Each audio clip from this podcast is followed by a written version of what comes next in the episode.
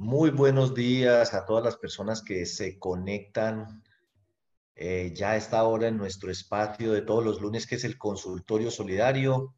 Espero que me estén escuchando muy bien. Eh, John Alexander, si usted me puede confirmar qué tal me están escuchando. Sí, señor, muy bien. Ok, bueno, el día de hoy pues es un día muy especial porque estamos con nuestro consultorio solidario transmitiendo desde Bucaramanga, la ciudad bonita, la ciudad de los parques. Aprovechando esta semana de receso nos vinimos a hacer un recorrido por el departamento eh, de Santander. Vamos a estar en San Gil, El Socorro, Curití, eh, Barichara, bueno, en fin. Y hoy, pues muy amablemente, la Cooperativa de Palmicultores de Colombia, Copalcol, nos permitió hacer esta transmisión desde sus oficinas y pues a ellos estamos muy agradecidos. Como siempre, en todo el país se encuentra uno cooperativas en todos los sectores, en este caso en el agro, en el tema de la palma, como lo hemos encontrado en el caso del arroz, en Coagronorte, en el caso de las cooperativas de caficultores. Bueno, no hay sitio de este país donde uno no vaya que, que no encuentre una cooperativa trabajando por el progreso y el bienestar de las personas que residen en esa localidad. Entonces, un saludo y un agradecimiento muy especial a las personas eh, de Copalcol que nos permitieron aquí hacer esta transmisión desde sus instalaciones en Bucaramanga.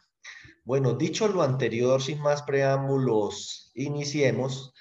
Eh, pues digamos que yo quiero poner de contexto, teniendo en cuenta que estamos en octubre, que prácticamente el año ya se acabó, viene noviembre, que es un mes que casi no existe, se descuelgan los, las decoraciones de Halloween, inicial, inicia inmediatamente diciembre, y lo bonito que tiene diciembre es que a la gente se le olvidan los problemas, y entonces todo es alegría y pasamos a vivir en el mundo de la ilusión. Eso es muy bonito, pero antes de que nos llegue el tema de diciembre, quiero proponer algunas reflexiones eh, sobre la situación actual y los retos que enfrenta el sector solidario de cara al 2023 para que lo empiecen a tener en cuenta dentro de sus presupuestos y por supuesto que aquellos estén dentro de procesos de planeación estratégica, eh, así tengan una planeación estratégica 3, 4, 5 años, yo creería que es muy importante que la revisen, la actualicen. Una evaluación anual de planeación estratégica no cae mal. Uno se plantea una senda, un recorrido a largo plazo, pero cada año hay que revisarlo para introducir modificaciones o ajustes y en ese sentido quiero señalar lo siguiente. Lo primero, estamos en la inflación más alta en décadas, una inflación que va a ser superior al 11%, inclusive podría llegar a ser del 12%, eso lo vamos a ver en los próximos meses ya está por encima del, del 11%, 11,44% acumulado eh, a septiembre, pero falta ver los efectos que van a tener ciertas otras medidas en lo que resta de este año, el impacto del invierno, etcétera. Pero el tema de la inflación podría, bueno, podría seguir siendo un problema de preocupación y de hecho lo va a seguir siendo para el año 2023 y 2024. La inflación para el 2023 va a estar más cerca del 7% que otra cosa y la del 2024 5%, así que va a ser un lento ajuste y convergencia hacia la meta del Banco de la República, que es 3% a largo plazo. Es decir, vamos a tener tres años de un lento descenso donde confluyen una serie de factores internos y externos, políticos y económicos. Lo cierto del caso es que con esas tasas tan altas, el Banco de la República ha movido sus tasas al 10%. Se espera que para este mes la suba al 11% e inclusive podría llegar al 12% antes de que este año termine. Eh, muchos analistas aspiran a que allí o, prevén que allí ya empiece a tocar techo y no hayan más ajustes en la tasa de interés. Hay otros un poco más pesimistas que creen que pueden subir un poco más. Lo cierto del caso es que ya las tasas de renta fija están por el orden del 15% un año y superiores. En ese sentido, em, pues yo me encontré por allí una página que les estoy recomendando también que se llama Mejor CDT, simula y abre tu CDT.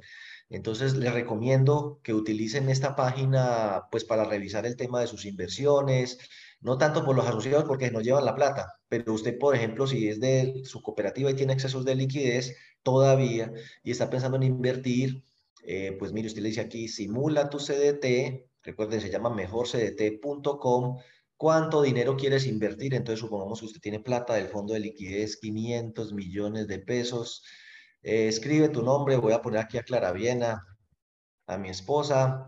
Le voy a colocar el celular porque ¿cómo le parece que uno le pone el celular y le envían 311, 328, 4694. Después se ponen en contacto con uno, muy ágiles. Recibir reporte, listo. Entonces ellos están buscando allí. Eh, y te dicen crédito financiera. Mira, crédito financiera a seis meses te ofrece el 13, a 12 meses te ofrece casi el 15, a 24 meses el 15. Parece ser que la cosa se empieza a estabilizar alrededor del 15. Usted lo puede separar por bancos AAA, AA, por ejemplo el Banco Popular 12, 14, 14, W 12, 14, 14.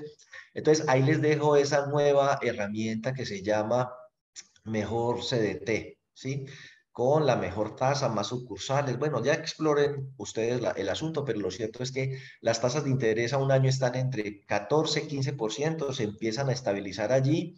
La ETF también está alrededor del 11 o 12%, o sea que en este momento endeudarse con un banco para prestar plata, por ejemplo, 12, eh, 13% de ETF, trabaje con eso, súmele entre 4 y 8 puntos.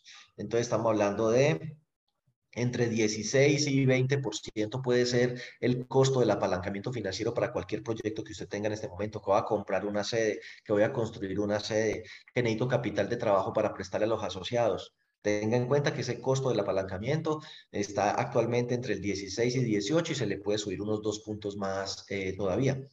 Inclusive las tasas de libranza en este momento, eh, al 30 de septiembre, la semana que terminó el 30 de septiembre, en promedio ponderado fueron del 17% y en vivienda novis del 15%, así que tenemos unas tasas de interés altas, lo cual desestimula que la gente se endeude. Ya las tarjetas de crédito han empezado a aumentarse la tasa de cancelaciones de tarjetas de crédito, el uso de las tarjetas de crédito se ha venido un poco abajo, lo cual me parece sano y pues en general los créditos deberían venirse un poco abajo y especialmente el tema de la vivienda, lo cual no es muy bueno para el empleo y el crecimiento económico. El otro tema a tener en cuenta es el reajuste de los salarios. El salario mínimo definitivamente pues tendrá que subir por encima de la inflación que está en el 12 y con un máximo del 15. A pesar de que haya aspiraciones seguramente de muchas personas y de las centrales obreras de un aumento del salario hasta el 25%, no es buena idea porque es como querer apagar el fuego con gasolina. Tenemos una inflación bien desbordada y usted reajusta el salario mínimo el 25%, eh, pues si bien es cierto, tiene algunas justificaciones eh, más que razonables, porque justamente las personas con menor ingreso son las que más ha golpeado el aumento de los precios de los servicios, la comida, el transporte. También es cierto que muchas cosas en la economía están indexadas al salario mínimo, y un incremento desbordado del salario mínimo lo que podría es agravar aún más el problema de la inflación. Entonces tenemos un reajuste del salario mínimo entre el 12 y el 15 que va a golpear muy duro a las empresas. Digamos, si estamos hablando de cooperativas, fondos de empleados mutuales, que es la perspectiva que quiero que ustedes tengan, eh, pues a los que tengan eh, trabajadores con eh, salarios de entre el 12 y el 15% le van a tener que subir eso. Las empresas patronales para aquellos que son fondos de empleados o empresas cooperativas o mutuales de, empresa, pues a esas empresas también se les va a subir mucho el costo de la nómina, así que podría haber recortes en la nómina o, posponer inversiones para compensar eso. O le suben el salario mínimo a los que les tienen que subir el mínimo y a los demás no les suben eso para compensar. Ahí son cosas para que tengan presente. Bueno, hay muchas cosas que tienen que ver con el salario mínimo para que lo revisen. Por ejemplo, a ver, multas, ciertos impuestos están tasados en salarios mínimos. En fin, sigamos avanzando por acá. Em, los alimentos han subido mucho más que la inflación general. En los últimos 12 meses el precio de los alimentos se ha incrementado un 30% y servicios para el hogar y cosas del hogar en un 16%. Bueno, eh, la energía, pues ya dije 30, los arrendamientos en el 2023 deberían subir lo que sube la inflación, ¿ves? Entonces, aunque tu salario no suba, lo que subió la inflación, los salarios, eh, los arrendamientos sí se los reajustan en la inflación. O sea que ese golpe va a doler.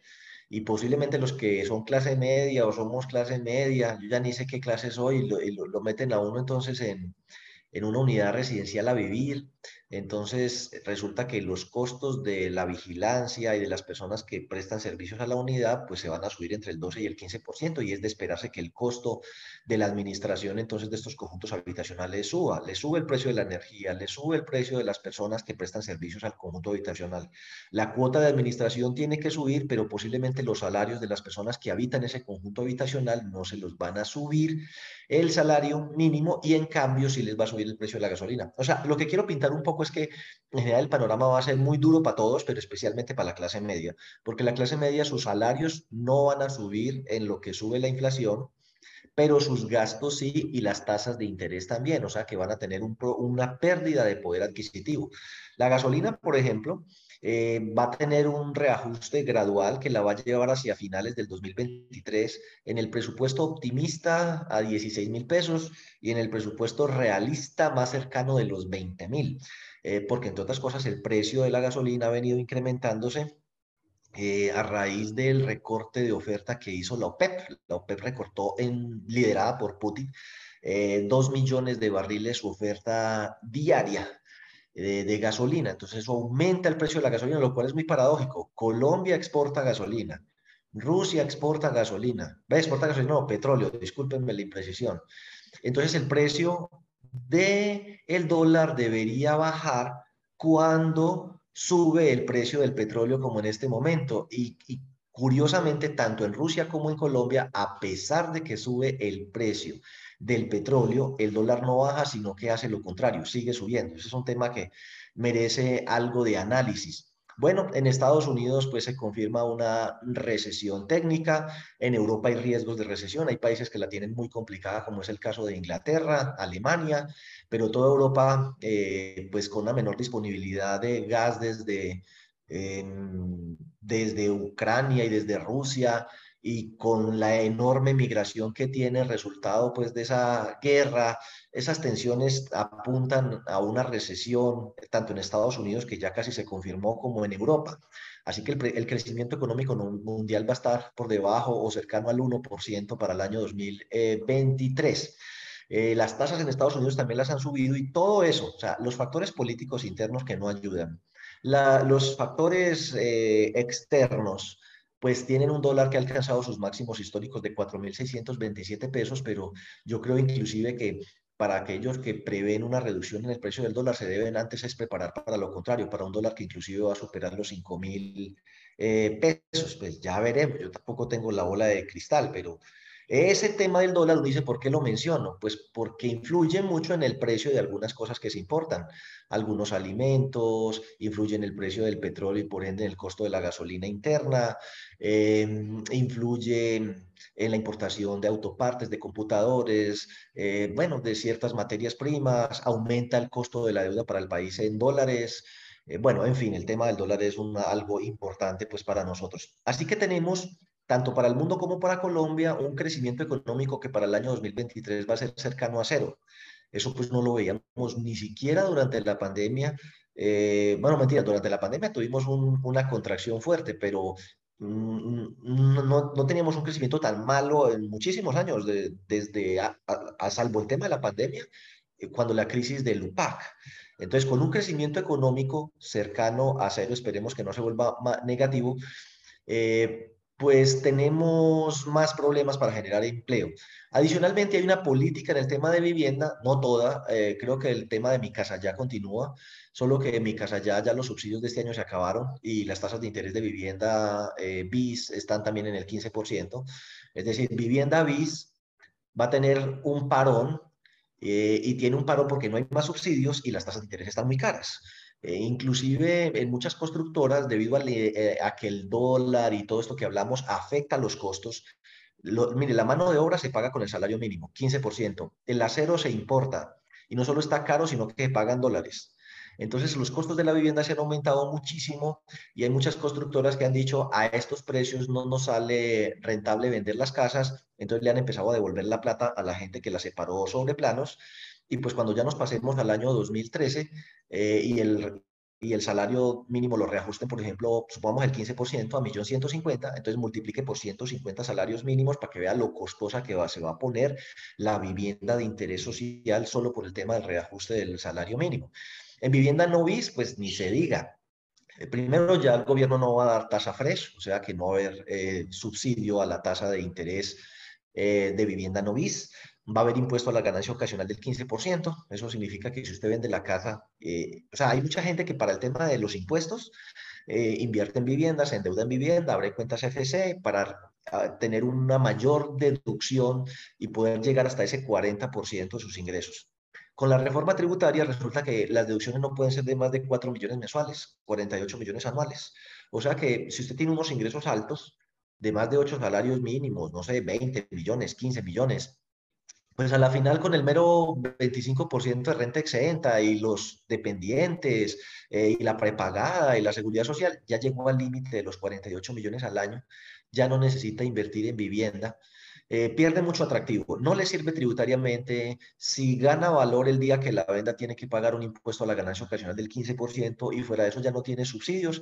Así que el tema de vivienda en general, bis no bis, está teniendo una ralentización, es decir, se hace más lento y eso tiene efectos muy negativos en la generación de empleo, en lo que es mano de obra no calificada. Así que yo creo que es de esperarse un aumento del desempleo o por lo menos eh, un estancamiento en la reducción eh, del desempleo y una contracción en el poder adquisitivo de los hogares colombianos, no solo por el desempleo, sino porque, como ya les dije, todo subió, o sea, una inflación altísima en todo, eh, pero especialmente en comida, servicios públicos, transporte, bueno, pero en todo, hogar, en todo, una inflación muy dura, al mismo tiempo de tasas de inflación muy altas,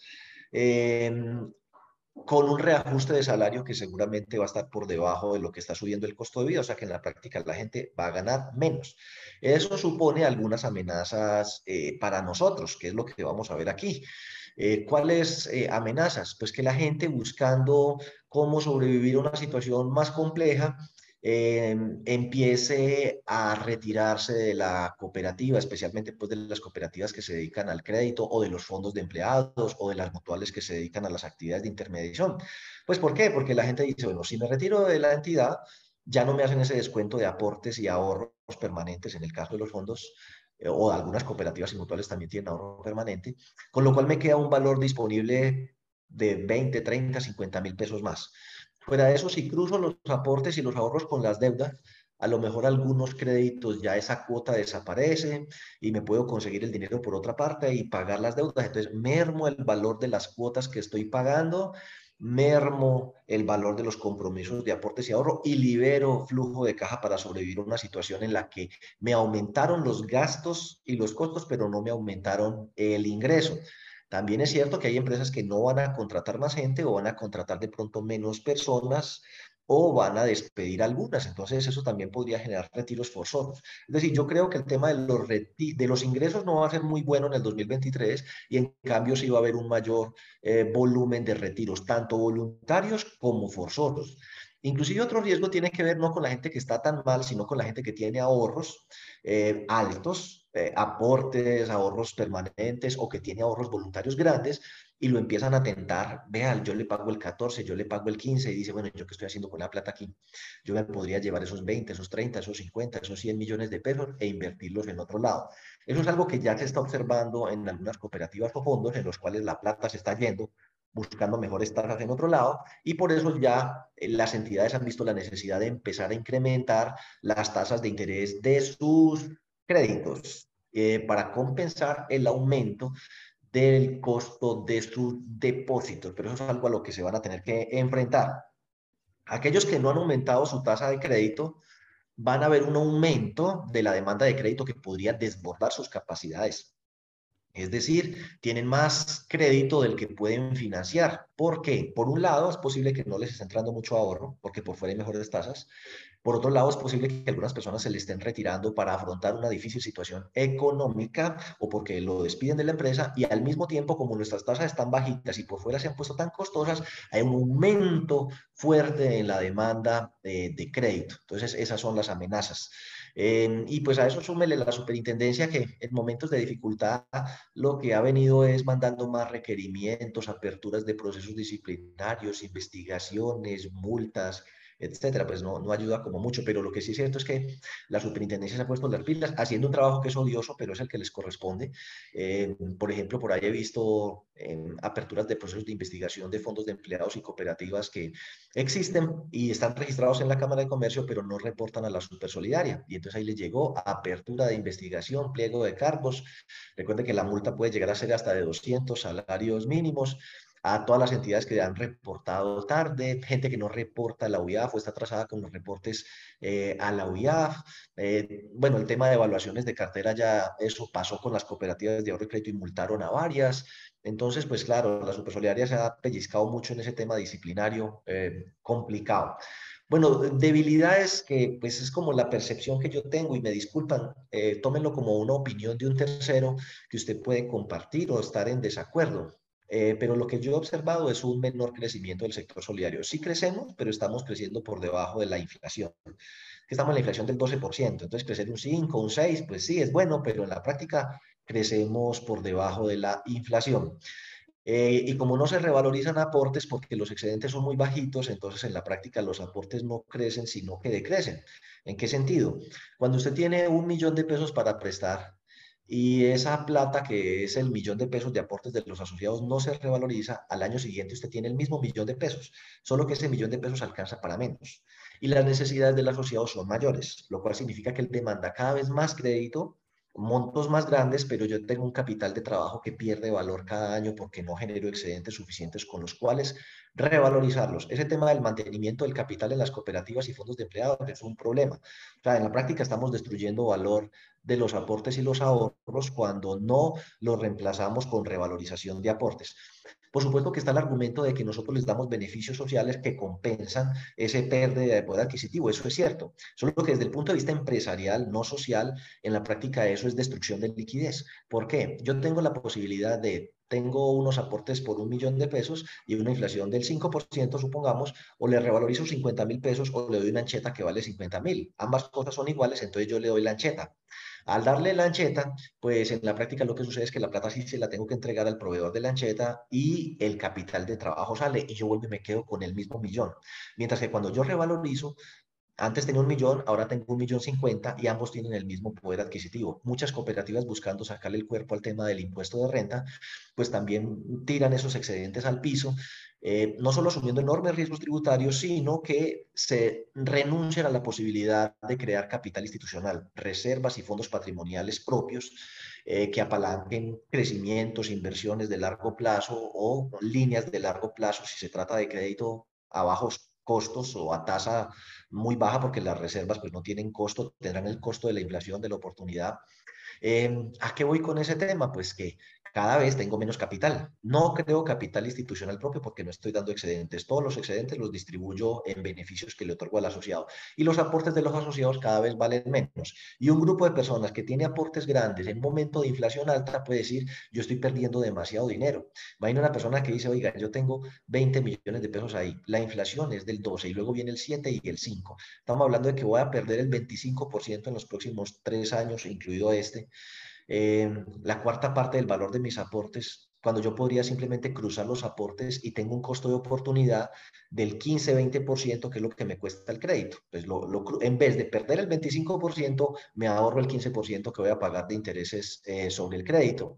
Y eso podría ser mejor que endeudarme en este momento que está tan caro el crédito, tanto aquí como por fuera, que las tasas están subiendo. Entonces, eh, sí, creo yo que una de las debilidades es que el, el fondo, el, sector solidario crece una tasa más lenta por ese tema de, eh, de la baja rentabilidad.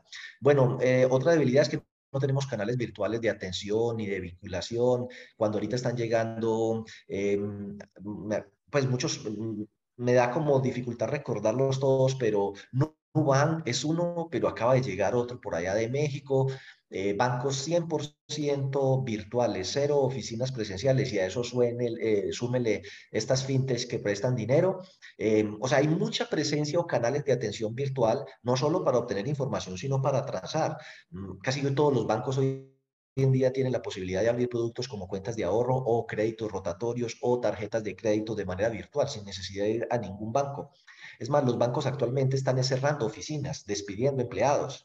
Eh, no están abriendo nuevas oficinas y contratando más empleados, están reemplazando todo por el tema de la virtualidad, de la no presencialidad, de la no documentación física. Nosotros pues todavía tenemos ese tema de que tiene que ser en papel, diligenciar todo el formulario, adjuntar fotocopia de, y nos llenamos de carpetas y unos volúmenes que ya es más el espacio que ocupa el archivo inactivo que el espacio que tenemos disponible para trabajar eh, en el día a día con los enormes costos y riesgos operativos que eso implica. Destrucción, pérdida, administración de ese archivo, la gestión documental. Bueno, no, no hay tiempo para resumir los enormes costos y dificultades que genera el, el, almacenamiento de enormes cantidades de papel, de, un poco de procesos pues de almacenamiento del pagaré, de la solicitud, de los dos volantes de pago, de la carta laboral y sobre todo en entidades donde hay enorme rotación y créditos pequeños, eso alcanza unas proporciones casi que apocalípticas. Entonces el tema de no contar con canales virtuales todavía mm, extendidos en el sector solidario es una debilidad.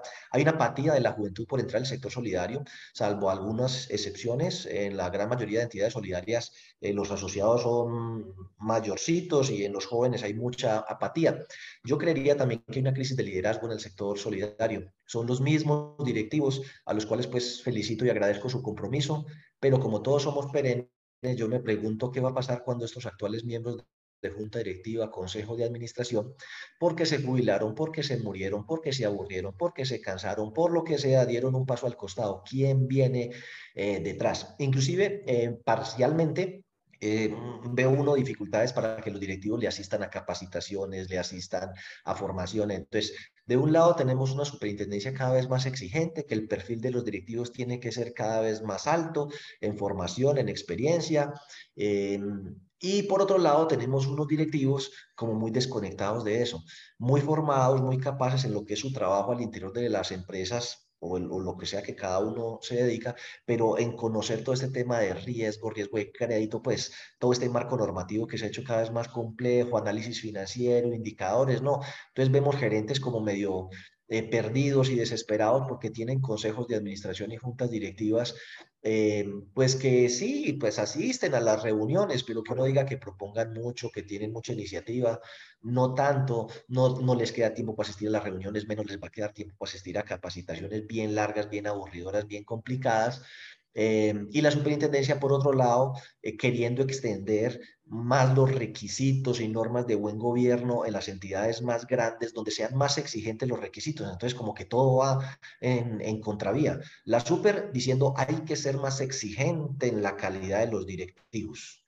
Eh, y por otro lado, eh, los directivos, hombre, yo no tengo tiempo y la prioridad es la cada vez me demanda más tiempo y yo no tengo tiempo ni de asistir a capacitaciones ni a reuniones. Y en las otras generaciones uno les pregunta, oiga, ¿quién quiere ser directivo? Y cuesta trabajar una sola planchita por una junta directiva para los órganos de control social. Y cuando la arma, pues las personas que están allí no tienen las herramientas, el conocimiento, la experiencia para aportarle mucho en estos momentos de para dónde vamos. Entonces, ese tema del liderazgo es una debilidad la formación de los asociados en economía solidaria se ha vuelto complicadísima. La gente pues no, no asiste a los cursos de economía solidaria, eh, ni virtuales ni presenciales. Mm, bueno, la rentabilidad, ya, ya lo dije, sí, anteriormente eran mejores, pero en este momento las tasas nuestras son muy bajitas y eso eh, va a ser algo que esté presente durante el 2024. A mí en lo personal me parece que la superintendencia tiene excesiva regulación para las entidades que son pequeñas, pero excesiva es excesiva. Por ejemplo, si a mí, y, y es muy doloroso tener que decirlo, pero si me preguntan, oye, es que somos una empresa y tenemos 20 personas y queremos crear un fondo de empleados, yo le digo, quédese quieto, no se meta en problemas. Es preferible que haga un convenio de libranza con una cooperativa de ahorro y crédito que ya esté constituida o que mire un fondo de empleados grande que ya esté constituido y que de pronto sea de vínculo abierto y se mete ahí. Pero crear un fondo de empleados, crearlo fácil. Y eso que cree que es que el curso certificado y avalado de 20 horas para los fundadores, bueno, eso no es problema, se va para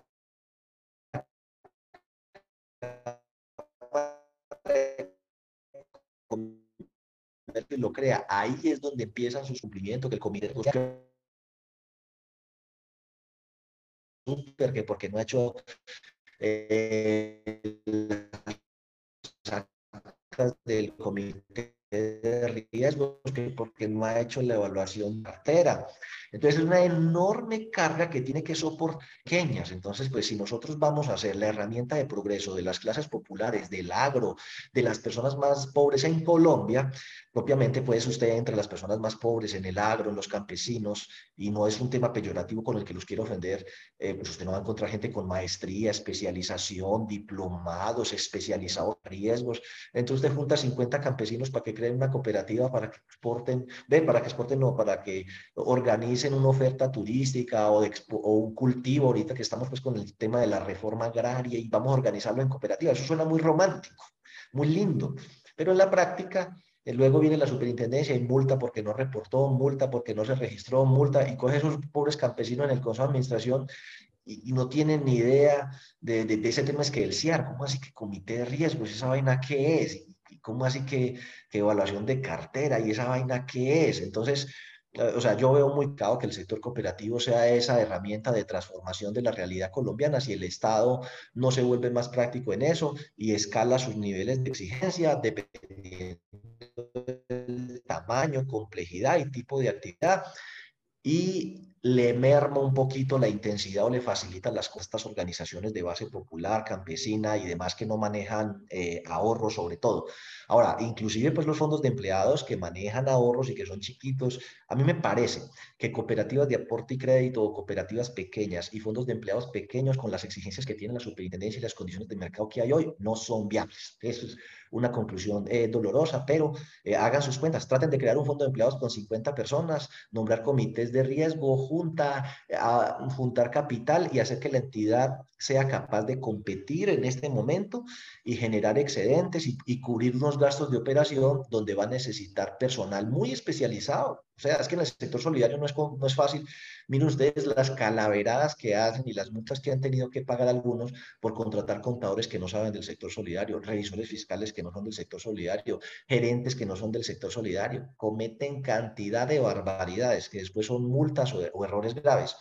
Entonces uno dice, no, yo tengo que pagar por personal especializado que conozca el tema, que primero no abunda y, en tema, y el tema de salarios podría no ser muy atractivo. Una de las cosas que yo creo es que en el sector solidario los salarios eh, pues no son los más malos, pero tampoco son los más altos. Entonces, atraer personal calificado, formado, cualificado, y uno dice, ¿y qué le están ofreciendo?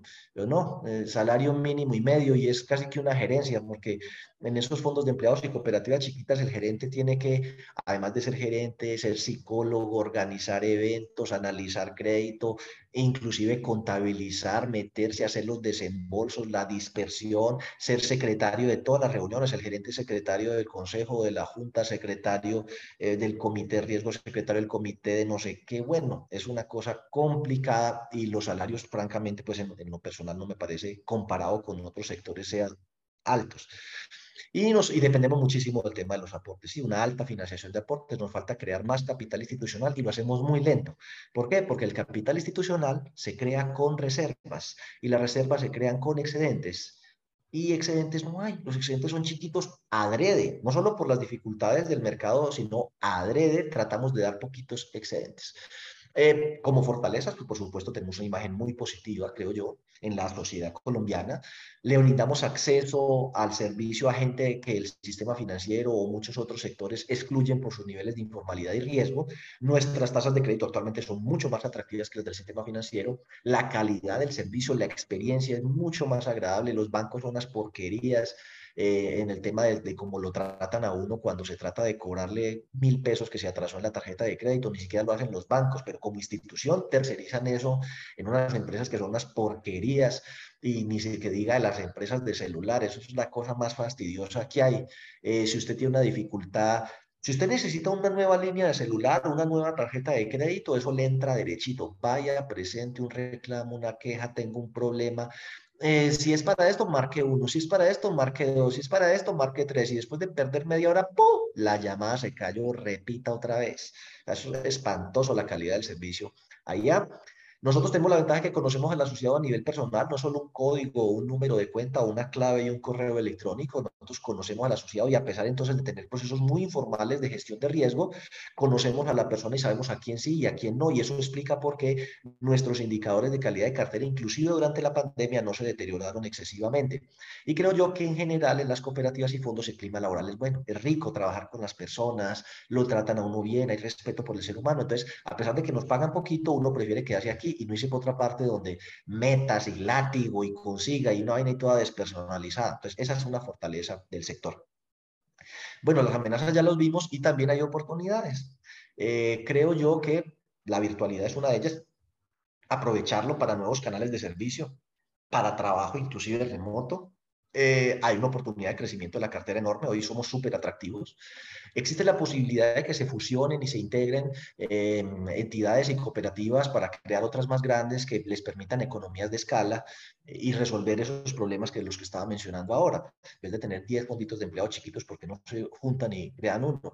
En vez de tener 5 cooperativas chiquiticas, porque no se juntan y crean uno? O se fusionan con otras más grandes. Y obviamente podemos participar de las alianzas y programas del gobierno siempre que logremos, como he mencionado, que modifiquen las normas, porque ese tema con la supersolidaria definitivamente es la principal barrera de obstáculo que hay hoy para que el sector cooperativo siga creciendo. O sea, pónganse, de pronto yo no sé, pero pónganse en situación. Imagínense lo que le espera a 20 personas después de que registran en Cámara de Comercio la creación de una nueva cooperativa, de un nuevo fondo de empleados. y pobrecitos, no saben lo que se les viene pierna arriba. ¿Sí? Que exixes, que comité de riesgos, que control de legalidad, que circular básica contable, que jurídica, que SARLAB, que la persona encargada de riesgos, que el oficial de cumplimiento, que no sé qué, que la evaluación de cartera, y uno dice, uy, fue madre, nadie les advirtió en la que se iban a montar. Entonces creo yo que de cara a este 2023 les voy a dejar unos consejos entre muchos que deben ustedes mismos encontrar. Son los que a mí se me ocurren en este momento. En la medida en que se me ocurran otros les iré diciendo. Pero hay que reducir los gastos de funcionamiento. O sea, austeridad. Eh, hay que racionalizar los gastos de cara al 2023. Nos va a dar muy duro el gasto. Así que ahorita que va a empezar a hacer sus presupuestos, empiece por los gastos, que es lo que usted tiene fijo. Por ejemplo, yo les hago la pregunta, ¿cuánto va a ser el reajuste de salarios de ustedes para el año entrante? Arranque por ahí. ¿Cuánto va a ser el costo de la nómina para ustedes? Teniendo en cuenta una inflación del 12% y un reajuste de salario mínimo del 15%. ¿Sí? Ahora, si usted no le sube a los trabajadores el 15, pues también va a haber una mayor dificultad para retener el talento humano. Pero bueno, de entrada, pues va a haber personas eh, a las que no les van a subir, sobre todo a los gerentes. El gerente es el principal perjudicado. Bueno, gerente que esté aspirando que le van a subir el sueldo el 15 lo veo difícil. Eh, puede ser el gasto más grande de la organización. Entonces, la junta directiva y el consejo le va a decir, pero si a nosotros en la empresa no nos subieron sino el 6, 7, 8, yo como, ¿por qué le va a subir el 15 a usted? 6, 7, 8. O sea, en la práctica les van a reducir el sueldo. Entonces, aprovechen la virtualidad para reducir gastos de operación. Yo veo mucha cooperativa fondo toda animadita para hacer la asamblea presencial este año. Oiga, averigüe cuánto ha subido alimentos, transporte, hoteles y todo eso para que usted vea lo costosa que le va a salir la asamblea presencial justamente en el año en el que el consejo mejor que yo les podría dar es austeridad en el gasto. Por el contrario, el que esté haciendo asambleas presenciales, recomiendo que cambie por las virtuales. Le sale a la mitad o a la tercera parte del costo de una asamblea presencial. Implemente, eso hay que arrancar ya. Estamos arrancando tarde, pero hay que arrancar ya canales virtuales de atención y prestación de servicios, no por la pandemia, por la agilidad y costo. Evita que las personas tengan que desplazar, evita el almacenamiento de papel, el riesgo operativo de que esos papeles se pierdan, pagares desmaterializados, ganan en agilidad. Bueno, es decir, hay que mirar cómo movernos eh, hacia la virtualidad que las personas puedan tramitar un crédito 100% virtual, no presencial, subir la cédula, subir los volantes de pago, subir la carta laboral, subir la declaración de renta, subir todo, la solicitud se tramitó, firmó desmaterializado el pagaré, quedó almacenado todo en la nube. Si hay un incendio, lo que sea, no se ha destruido nada porque esa vaina está en la nube. Eh, incrementa, hay muchas empresas que se han movido parcialmente a la virtualidad, entonces pagan menos eh, costos de arrendamiento de las oficinas, pues, porque el contador trabaja desde la casa, el, el, analista trabaja desde la casa, todo el mundo trabaja desde la casa, entonces pues trabajan desde la casa y gastan servicios públicos y todo eso allá, usted les da un auxilio por conectividad. Sé que suena feo, pero muchas empresas han hecho esas cuentas.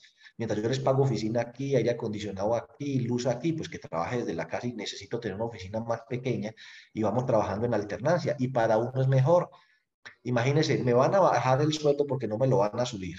Me tengo que pagar hora y media de ida y hora y media de vuelta metido en un trancón gastando eh, combustible y luego pagar parqueadero por allá. Si a mí me dicen trabaje desde la casa, pues me ahorro la gasolina, gano tiempo, eh, gano un poco de cosas eh, positivas, salario emocional. Entonces ahí hay un incentivo. ¿Por qué no me voy a trabajar a otro lado? Porque aquí me dejan trabajar dos o tres días desde la casa, me ahorro un tiempo, gasto menos plata, vivo menos estresado, puedo en esas horas que me gasto prestarle más atención a los niños, ir a hacer ejercicio, sacar a pasear los perros, dormir un poquito más tarde. ¿ve? Una forma de retener talento humano. Definitivamente analicen si tienen que incrementar las tasas de los créditos, porque si no, la demanda de crédito los va a desbordar. Y si se tienen que endeudar con bancos, no van a tener intermediación. Y si cierran el crédito, lo que van a tener es un riesgo reputacional terrible. La gente puede decir, no, esa cooperativa se quebró. Hay que aumentar las tasas de los ahorros. Pueden tener en cuenta el monto y el plazo. No es lo mismo a 360 días que a 90. No es lo mismo menos de 10 millones que más de 200 millones de pesos. Entonces, pues las tasas de interés tienen que reconocer el tema de lo que está pasando en el mercado más allá del principio que la igualdad y que no sé qué, pues las reglas de juego son las mismas. El día que usted tenga más de 100 millones y lo vaya a abrir a más de un año, pues la tasa es más de eso.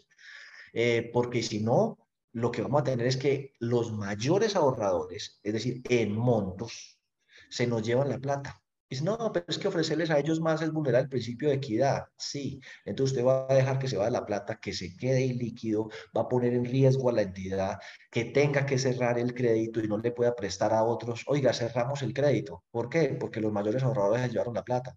Bueno, entonces yo qué hago aquí como asociado? Me retiro también. Igual no me está prestando ningún servicio. Ojo con eso. Yo creo que el apalancamiento financiero con intermediación negativa no, no es bueno.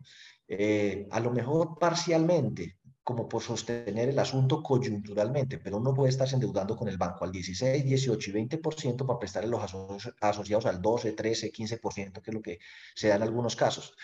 Eh, bueno, racionalización de gastos y la fusión o integración o absorción de entidades pequeñas en unas más grandes. Yo por ahí estoy entrevistando a la gerente de su crédito, ese video se los pongo después, el caso su crédito, su crédito nació, es la última cooperativa de ahorro y crédito que se creó en Colombia en el año 2015 por la fusión de cinco fondos de empleados en Manizales y ahí para adelante ha venido actuando como una sombrilla, absorbiendo otros fondos de empleados y cooperativas pequeñas para crear una enorme cooperativa que hoy está por el orden de los 75 mil millones de pesos de activos y que crece a unas velocidades impresionantes. Esa cooperativa hace tres años tenía 15 mil millones de activos. O sea que se ha multiplicado por seis, eh, cinco, por cinco veces en solo tres años y sigue creciendo a una velocidad enorme con esa estrategia. Las cooperativas de base pequeñas podrían transformarse en fondo de empleados cuando su base social es fundamentalmente trabajadores, se ahorrarían el impuesto de renta y tendrían la posibilidad de un nuevo servicio como el ahorro para no depender tanto de los aportes. O sea, yo creo que las cooperativas pequeñas, no, cualquier cooperativa, inclusive grande, que su base social sea trabajadores debería ser un fondo de empleados, tiene muchas más ventajas. Hagan planeación tributaria, ojo con las cooperativas que hacen esos gastos para, para reducir el tema de los impuestos, ahorita tienen mucho más riesgo de que les caiga la diana. Recuerden que están buscando impuestos por todo lado. Eh, y los fondos de empleados les va a tocar empezar a hacer planeación tributaria porque en la nueva reforma tributaria los fondos de empleados van a tener que pagar impuesto de renta sobre la actividad que desarrollen comercial. Ahí tendremos que ser muy cuidadosos en la reglamentación de qué se entiende como comercial. Eh, yo creería que entonces para no dar papaya también, si ustedes van a tener outsourcings, eh, o sea, personas externas que les prestan servicios como la revisoría fiscal, eh, la, que les lleve la contabilidad, que les preste la asesoría en riesgos, búsquense gente especializada que conozca del sector, porque he visto el tema de muchas multas y requerimientos, porque mm, le lleva la contabilidad cualquier contador y, y esto, tiene una, esto tiene su especialidad. Bueno, el salario emocional, si no le puede subir el sueldo a la gente porque el palo no está para cucharas, el tema de capacitación, de alternancia entre presencial y desde la casa, el reconocimiento por el logro de metas, tiempo libre. Yo conozco entidades que tienes que viernes cortos, que una vez al mes eh, hay un viernes en el que no trabajan sino hasta mediodía, les dan libre la tarde, les dan día libre el cumpleaños. Revisen ese tema si, si, si financieramente no hay cómo subirle lo que subieron los otros, el salario emocional. Fortalezcan los organismos de representación, ANALFE, CONFECO, VASCO, FECOLFIN, eh, bueno, otras que tiene el magisterio, que se me olvidó en este momento el nombre, en el que une las cooperativas del magisterio, eh, únanse para interlocutar con el Estado y transmitirle la inquietud de que, le, de que le merme un poquito, de que regule mejor ese tema, porque va a acabar con el sector solidario en la medida en que no es viable ahorita crear cooperativas y bonos de empleados pequeños. o sea, es casi que hacerle un mal a la gente organizar una cooperativa en un fondo pequeño. Y francamente, respecto al liderazgo y formación solidaria, me puse a pensar qué les podría proponer y no se me ocurrió nada. Eh, con todo me encuentro con un muro. ¿sí? Hasta ahorita no se me ha ocurrido cómo despertar nuevamente ese interés de la gente por ser parte de los órganos de administración y control, capacitarse, formarse y aprender desde cooperativa, y si en los directivos es difícil, en los asociados peor. Pero se me ocurre que ustedes deberían trabajar en duro el tema de educación financiera. ¿Sí? Educación financiera para los asociados y a irles metiendo el amor por la cooperativa o fondo. Pero la gente también necesita organizar sus finanzas de cara al 2023 porque va a ser un año bastante eh, duro. Bueno, novedad, ya les conté, eh, hoy era un consultorio pues especial eh, de menos preguntas y más reflexión de cara al año entrante. Eh, les presenté esta página, eh, a cada uno a su modo, mejorcdt.com. Les conté también de que los fondos de empleados en, el, en la ponencia de reforma tributaria les van a poner impuesto de renta para los ingresos provenientes de actividades comerciales. Eso está bien enredado porque ¿cómo así que ingresos? Debería ser el excedente. Pero supongo que hay un, al final se tiene que reglamentar. Claro, son estos ingresos, se le asocian unos costos y unos gastos, que eso es lo que dice el estatuto tributario, y se establece una base sobre la cual se paga un impuesto del 20% para todos los fondos que tienen eh, actividades comerciales. Habrá que destinar, establecer muy bien qué se entiende como actividad comercial. En eso, pues, Analfe seguramente hará un gran papel. Bueno, esto ya les mencionaba, eh, más del 17% está la tasa en libranza y miren ahí esas dos barras grandes abajito, yo sé que está muy chiquito, pero dice a más de siete años. La gran mayoría de los desembolsos en libranza salen a más de siete años actualmente. Eso sí, una tasa del 17% y un desembolso promedio de 32, 31 millones cada, cada desembolso. Eso ha venido mermando porque la gente ya está de aquí. Y el de vivienda ya va por el 11 del 15%, el de vivienda y desembolsos de 186, 160 millones, la mayoría entre 15 y 20 años. Eh, la Supersolidaria publicó también em, una guía eh, pues para ayudar con el tema del SIXES, que le preguntan no tantas cosas y recuerden que ahorita viene el reporte del SIXES. Viene el reporte del SIXES para las entidades de nivel 1 y 2 de supervisión, ahorita a finales de octubre, eh, hasta el último día de octubre, 30 de octubre. Y para los que son fondos de empleados de tercer nivel, de todas maneras tienen que reportar el balance, la brecha de liquidez y el fondo de liquidez. O sea, reportan semestralmente, excepto balance, brecha de liquidez y fondo de liquidez, que lo tienen que reportar trimestralmente. Miren la circular básica contable, eh, título segundo, capítulo 1, creo que el numeral 6, ahí está el tema de la frecuencia de los reportes. Y recuerden el reporte eh, de, a la UIAF de operaciones, de transacciones, cheque y en efectivo, individuales y consolidadas, el reporte eh, de ausencia de operaciones sospechosas, si fue el caso, que es este 20, a más tardar el 20, no den papaya con eso, tienen hasta el 20 creo que estamos todavía bastante a tiempo. Nosotros tenemos nuestro evento eh, de presupuesto y proyecciones detalladas en el que analizaremos todas estas cosas y los sensibilizaremos en Excel para facilitarle a las entidades un modelo que les permita hacer sus presupuestos, pero sobre todo que reflexionemos sobre estos temas. Es el viernes 28 de octubre, por favor, inscríbase a través de nuestra página web. Eh, si me preguntan mucho por los precios, eh, descienda, cuando usted lee presupuesto y proyecciones, descienda hasta el final una persona vale tanto, dos, tres, cuatro, cinco, entre más personas escriba vale menos, porque una persona vale 290 masiva, pero 10 personas valen 990 masiva. Pues, y todos nuestros eventos es la misma metodología y las mismas tarifas para que por favor descienda hasta el final. Eh, luego de eso tenemos el sábado, vamos a trabajar finanzas personales, o sea, economía solidaria, pero con énfasis en finanzas personales por todo lo que le acabo de mencionar. O sea, a nuestra asociación le va a dar muy duro el 2023 y para evitar que se retiren de las cooperativas y fondos es muy importante que hagan su presupuesto familiar, personal y que en vez de ver en el sector solidario una forma de disminuir eh, retirándose, que lo vean como disminuir, pero profundizando en el uso de los servicios del sector solidario. Eso es lo del 29 de octubre, es gratuito. Los demás sí no son gratuitos, ¿no? 17 y 18 de noviembre vamos a ver evaluación de cartera y pérdida esperada.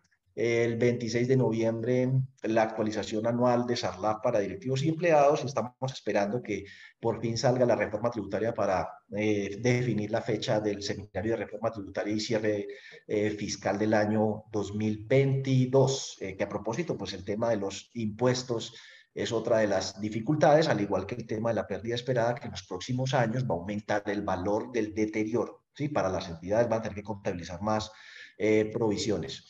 Recuerde que todos nuestros eventos están disponibles en diferido. Eh, John, me quedan como cinco o seis minuticos para contestar las preguntas que se alcancen en ese tiempo y el resto de preguntas los, los contestaremos o en nuestro seminario del 28 de octubre o en el próximo consultorio. Claro que sí, Diego. Mira, ahí están las preguntas. También sí queda tiempito, ha levantado la mano el señor Héctor Valencia. Y bueno, ahí está. Pues el tiempo es corto, así que si la puede escribir por el chat, muchísimo mejor. Em, sin, si ingresa un embargo un trabajador los ahorros del fondo de empleados, también se tiene en cuenta ya que la sociedad informa que si le afecta se retira. Mire, los ahorros son inembargables hasta un tope y los aportes son inembargables hasta un tope. Entonces, consulte el tope de inembargabilidad de los aportes y los ahorros. Ahora, tengan presente, por eso es importante la vasectomía, porque lo único que no eh, le aplica esa excepción es el embargo por alimentos. Entonces uno tiene que cuidar con esa vaina porque ahí sí no es culpa del fondo que uno se haya puesto por ahí de loco, pero embargos de alimentos no respetan nada, ni vivienda de interés social, ni aportes, ni ahorros. Los embargos por alimentos van por todo. Las pensiones son inembargables excepto por alimentos. Todo, todo, todo dice siempre excepto por alimentos. Entonces, eh, los aportes y los ahorros son inembargables hasta un tope y excepto por alimentos. Y pues si se va a retirar, ¿qué le hacemos? Primero está el cumplimiento de la ley. Eh, ¿Cómo se cancelan los saldos de las cuentas de adopción primera vez o NIF? Que si existe una norma al respecto, por supuesto que sí.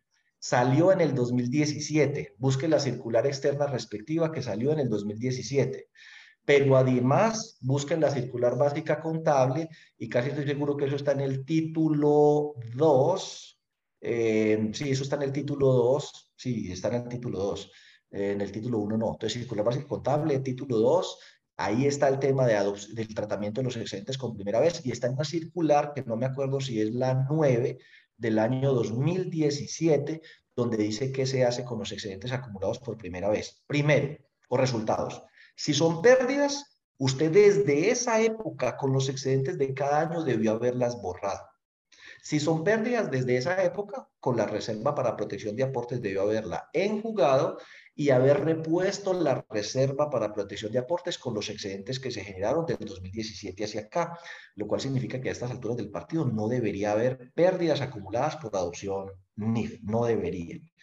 Y, o sea, y si ha habido excedentes, pues no se los debió haber repartido, porque lo primero era cubrir esas pérdidas o reponer la reserva. Eh, y lo segundo, si hay excedentes, esos excedentes solo se distribuyen cuando, por ejemplo, si se generaron en la valorización de un bien, ese bien se vende. Entonces, en el momento en que el bien se realiza y el resultado de esa realización pasa por el resultado de excedentes, en ese caso, ese, esa ganancia por adopción NIF pasa por el estado de resultados y se convierte en un excedente distribuible eh, que genera pues eh, la posibilidad de distribuirse y también la obligación de pagar impuesto de renta seguramente si es una cooperativa o mutual. Pero esa norma está ya eh, desde el año 2017, o sea, sí, hace cinco años fue expedida y está en la circular básica contable. Dale, John. Tengo un asociado que realiza un, retiro superior a 50 millones. La norma dice que se debe reportar la titularidad, pero resulta dice que se vale. Oiga, no, esa es una pregunta de Sarlaf, eh, que yo creo pues que está como, como para que yo la revise con más calmita después y la, y la conteste de pronto. Si quieres, yo la ayudo de una vez, Diego.